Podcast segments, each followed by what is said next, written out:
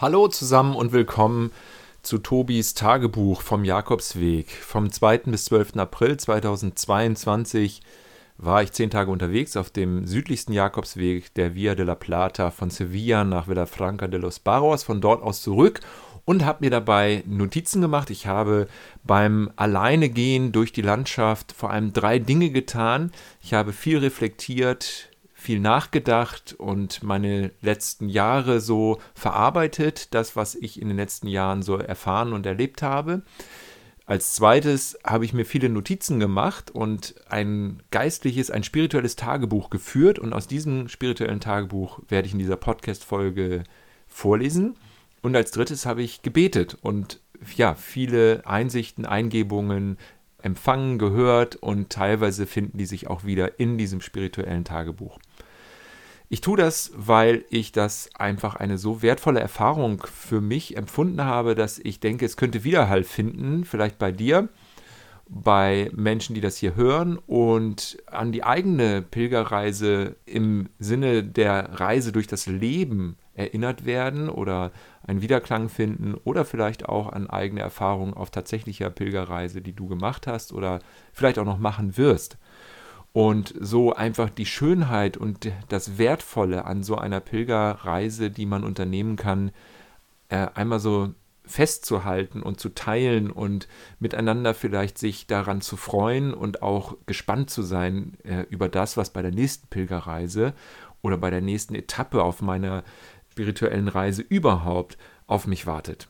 Also insofern sei gespannt, lass dich davon inspirieren, lass dich davon mitnehmen. Da ich in meinem Tagebuch teilweise nur Stichworte aufgeschrieben habe oder nur so halbe Sätze, werde ich das durch einfach mündliche Rede ergänzen. Hier in dieser Podcast-Folge, um das alles noch ein bisschen zu umkleiden und einfach so ein bisschen auszuführen und auszumalen, wie ich diese Jakobswegreise wahrgenommen habe und was da so alles drumrum war und welche ja auch welche Merksätze ich da ähm, bekommen habe und notiert habe für mich, die mir wertvoll waren und wichtig waren. Und ich werde das immer so ein bisschen erläutern in einer Art Konversationsstil. Ähm, wunder dich also nicht, dass nicht alles Zitate direkt aus dem Tagebuch sind. Und es geht los. Ich teile Notizen aus meinem spirituellen Tagebuch, Tobis Tagebuch vom Jakobsweg 2022. Pilgern ist anders als Urlaub oder als Tourismus. Und das merkst du auch, wenn du dich auf Pilgerschaft begibst. Denn du bist nicht als Beobachter oder als Tourist dort in der Landschaft, in dem Gebiet, in dem Land, in dem Ort, in der Kultur, in der Gesellschaft, mit den Menschen, die du triffst, dort und du bist nicht so aus einer Perspektive da, um Dinge zu betrachten. Das tust du auch. Nein, ich habe es gemerkt, für mich war das so, ich war sofort Teil der Landschaft, Teil der Bevölkerung, Teil der Kultur. Ich war komplett sofort Teil von dem Geschehen, was, was in dem Land, in dem ich mich befand, in dem Fall war es Spanien, stattfindet. Also Pilgern ist anders als Urlaub oder Tourismus und das hat sich auch an konkreten Details gezeigt. Zum Beispiel, dass man natürlich in Pilgerherbergen übernachtet und in diesen Pilgerherbergen ist es anders als in einem Hostel, in einem gewöhnlichen touristischen Gebäude oder bei Airbnb oder wo auch immer du übernachten kannst, wenn du einen Urlaub machst, sondern diese Pilgerherbergen sind einfach, ja, die atmen äh, sind gespickt von, von Erinnerungen von anderen Pilgern und Pilgerinnen. Also im wörtlichen Sinne, die erste Pilgerherberge, in der ich war, in einer Stadt kurz vor Sevilla oder kurz nach Sevilla besser gesagt. Guyena heißt sie oder Huyena. Und dort in der Pilgerberge sind die Wände und die Decken teilweise komplett vollgeschrieben mit Sprüchen, mit Weisheiten, mit Notizen, mit Grüßen, mit Danksagungen an, an den Pilgerherbergsvater oder aber auch an die Mitpilgerer, Mitpilgerinnen oder auch an Gott. Und die atmen einfach Geschichte, diese Pilgerherbergen. Und auch die Gastgeberinnen und Gastgeber dort, die sind einfach darauf eingestellt, dass man ein Teil ihres Lebens wird. Also, teilweise leben sie dort auch wirklich, denn wir haben auch übernachtet in Privathäusern, die einfach ihre Türen geöffnet haben und dort Pilger und Pilgerinnen aufgenommen haben und mit ihnen zusammen dann auch gefrühstückt haben zum Beispiel. Also man ist wirklich sehr, sehr schnell Teil des, ähm, des Geschehens dort, der Gesellschaft, der Bevölkerung und gefühlt Teil des Ganzen und der Landschaft. Pilgern ist was anderes. Es zeigt sich auch an einfach so Kleinigkeiten wie den Pilgermenüs, die du dort bestellen kannst. Meistens 8 Euro mit Vorspeise, mit leckeren, frischen Hauptmenü, mit äh, Rotwein und mit Nachtisch und mit Espresso und alles das für 8 Euro. Du brauchst einfach nur in den Lokalen dort sagen, äh, du bist Pilger und möchtest ein Pilgermenü haben und die Leute sind dort drauf eingestellt. In vielen Ortschaften ist das so. Und all dieses zeigt eben, ja, du bist ein Pilger, das heißt, du befindest dich in einer, ja, wenn ich das jetzt mal verwende, das Wort auf einer spirituellen Reise und du merkst es auch.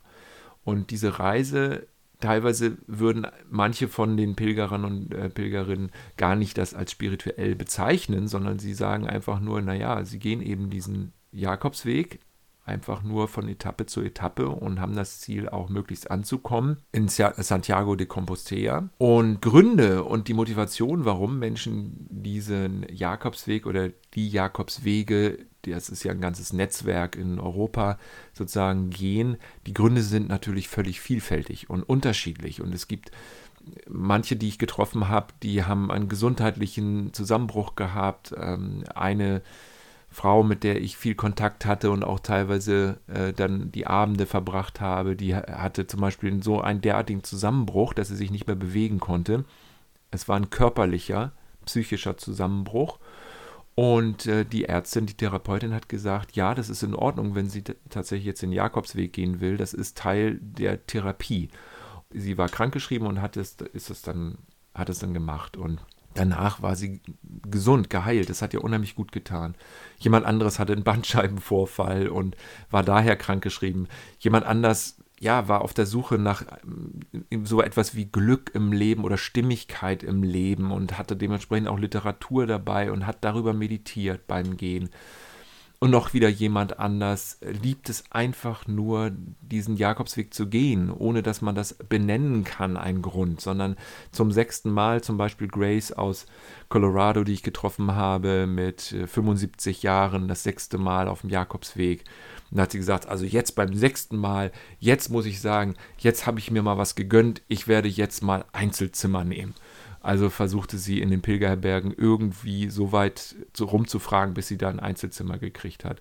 Und sie liebt es einfach, den, den Pilgerweg zu gehen und kommt immer aus Colorado dann rüber nach Europa geflogen und pilgert dort. Und es gibt einfach auch Menschen, die sich sehnen danach, einen Glauben zu finden, der sie trägt. Auch so jemanden habe ich getroffen, die dann auch unter Tränen gesagt hat, ich sehne mich so nach einem Glauben, der mich trägt. Und das war schon ein ganz, ganz besonderer Moment. Und ja, es sind im Grunde Freundschaften entstanden über die Tage, teilweise danach dann auch noch viel Kontakt gehabt und hin und her ähm, gemailt und gechattet und so weiter, Bilder ausgetauscht. Also es ist, man, man schließt sehr schnell Freundschaft, man spart sich auch viel oberflächliches Geplänkel und oberflächliches Angenähere aneinander. Man stellt auch solche Fragen, die man vielleicht sonst manchmal fragt, wer bist du, wo kommst du her, was machst du äh, beruflich oder was weiß ich. Das fragt man teilweise gar nicht. Das ergibt sich dann im Gespräch natürlich, dass man auch Dinge dann erfährt voneinander.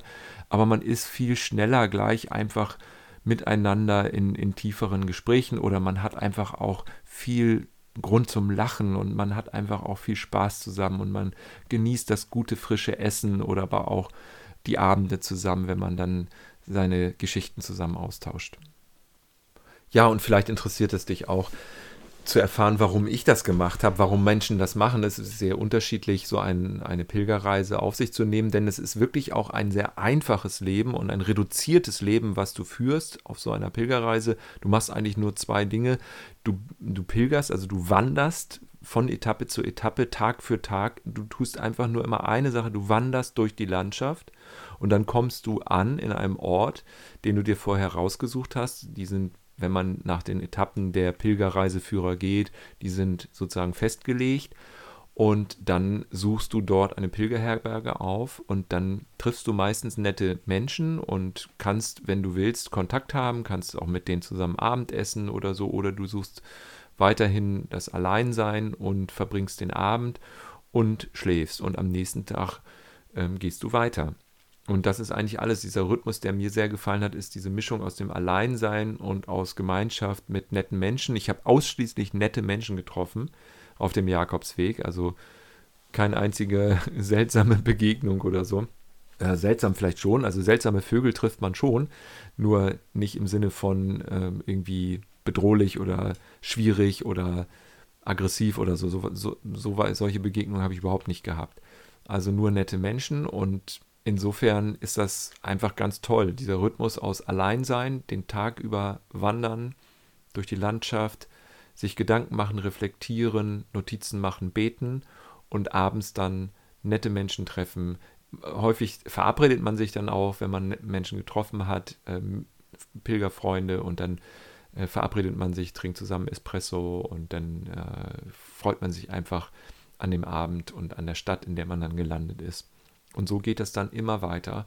Und das ist ein sehr einfaches Leben, sehr reduziertes Leben. Auch die Übernachtungen teilweise in den Pilgerbergen sehen so aus, dass man mit sechs Leuten zusammen im Zimmer übernachtet, teilweise auch mit 20 Personen, je nachdem wie voll es ist. Und bei mir war es, da ich im April gepilgert bin, noch nicht so voll und der Weg ist auch nicht ganz so äh, stark frequentiert wie der wie der Camino äh, de Frances zum Beispiel, der berühmteste, bekannteste in Spanien, den auch Harpe Kerkeling gepilgert ist. Also insofern ist der nicht ganz so frequentiert, aber trotzdem war einiges los und man trifft immer Leute und ich habe auch mit drei total laut schnarchenden Männern in einem Zimmer übernachtet. Zum Glück hatte ich meine Ohrenstöpsel dabei, sonst hätte ich natürlich überhaupt nicht schlafen können.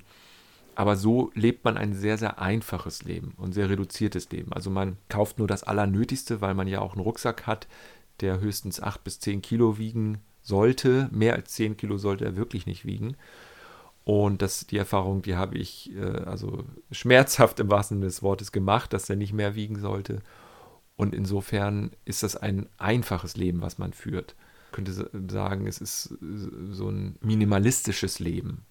Ne? Und, und das ist einfach ganz, ganz wertvoll und unheimlich toll.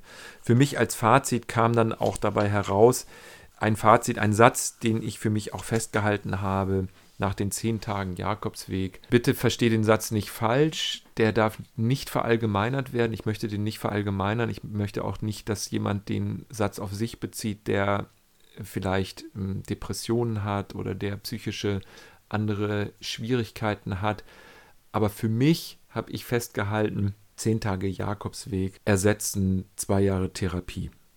Das war für mich so das Fazit, weil es einfach so heilsam war und so gut war und so hilfreich war und einfach äh, dieses Reflektieren, dieses Wandern, dieses Beten und dieses Notizen machen und dieses nette Menschen treffen.